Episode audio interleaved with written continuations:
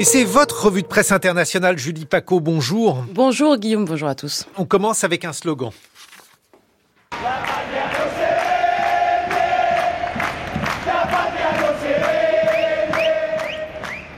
La patria no se vende, la nation n'est pas à vendre, slogan qui a résonné hier dans les rues argentines toute la journée lors de manifestations monstres à travers le pays pour dire non, non au démantèlement de l'État lancé par le président Javier Milei 45 jours après son arrivée au pouvoir.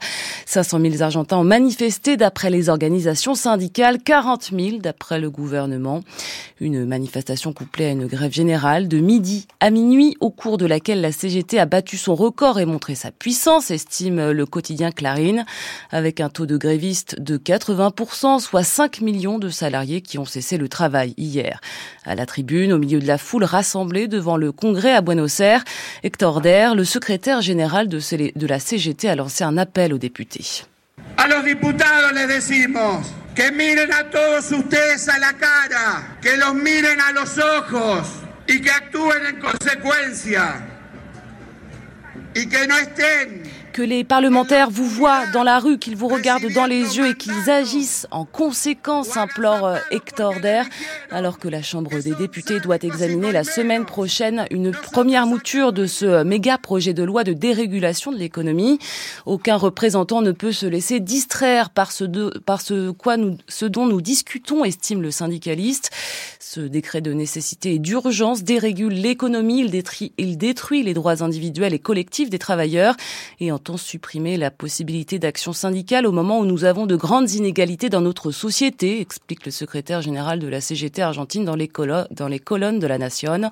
Toute la journée, le gouvernement, lui, de Javier Milei, a tenté de minimiser l'ampleur de la manifestation, qualifiant cette grève de la CGT d'échec lamentable et les syndicalistes de mafieux.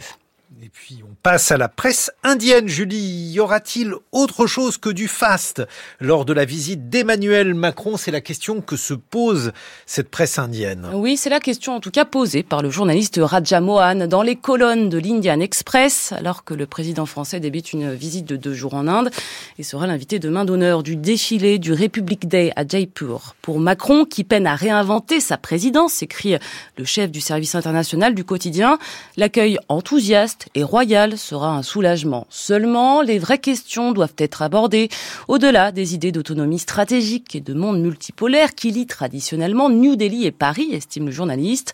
Car six mois après la visite de Narendra Modi dans la capitale française, le plan Horizon 2047, le programme de coopération industrielle de défense et d'énergie nucléaire dévoilé par les deux dirigeants en juillet dernier, n'a que peu avancé et le monde, lui, a considérablement changé.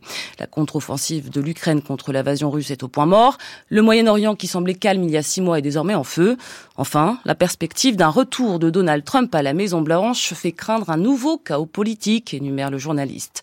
Car l'Inde aura bien du mal à gérer les nombreuses conséquences des politiques régionales et mondiales d'une victoire de Donald Trump qui mettra de côté l'attention portée au changement climatique, qui introduira des droits, des, de douane généralisés et dont la politique America First mettra en péril la sécurité en Asie du Sud-Est, assurée depuis euh, près d'un siècle par l'Amérique en se retirant de la mer de Chine méridionale. Aujourd'hui, le défi pour Modi et Macron ne réside, ne réside pas dans ces conceptions abstraites définies à la fin des années 90 de monde multipolaire ou d'autonomie stratégique face à l'impérialisme américain, non. Les deux dirigeants doivent répondre aux vraies questions qui se posent, analyse Raya Mohan, et avancer dans la résolution des crises pour stabiliser l'Eurasie.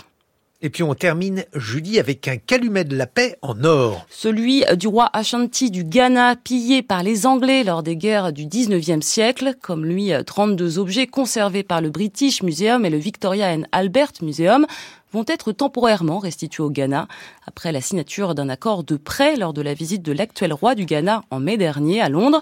La plupart de ces objets ont été emportés lors des guerres entre les Britanniques et les Ashanti. Alors, outre ce long calumet doré, on retrouve une épée, des insignes en or portés par les fonctionnaires chargés de purifier l'âme du roi ou encore des casques de cérémonie portés par les courtisans lors du couronnement. Interrogée par la BBC, Nana Ofo Riata Haïm, conseillère spéciale du ministre ghanéen de la Culture, explique que ces objets ont une importance spirituelle, ils font partie de l'âme de la nation, ce sont des morceaux de nous-mêmes qui reviennent, se réjouit-elle. Le directeur du Victoria and Albert Museum, Tristam Hunt, y voit lui l'équivalent des joyaux de la couronne des objets dérobés lors des campagnes militaires menées par les Anglais. Or, nous avons la responsabilité de les partager plus équitablement aujourd'hui, souligne-t-il aux médias publics britanniques. Des saisies euh, liées de manière indélébile à l'histoire coloniale britannique en Afrique de l'Ouest, peut-on lire sur le site du Art Newspaper. Et cette annonce est susceptible eh bien d'avoir des répercussions sur d'autres demandes de restitution africaines, en particulier euh, celles du Nigeria, de l'Éthiopie ou encore du Bénin. Merci Julie Paco pour cette revue de presse internationale. Dans quelques instants, eh bien, nous serons en compagnie de Gérard Haro, ancien ambassadeur de France aux États-Unis et en Israël. L'occasion notamment d'évoquer Donald Trump, Donald Trump qui est en tête de la primaire républicaine qui a commencé le 15 janvier dernier.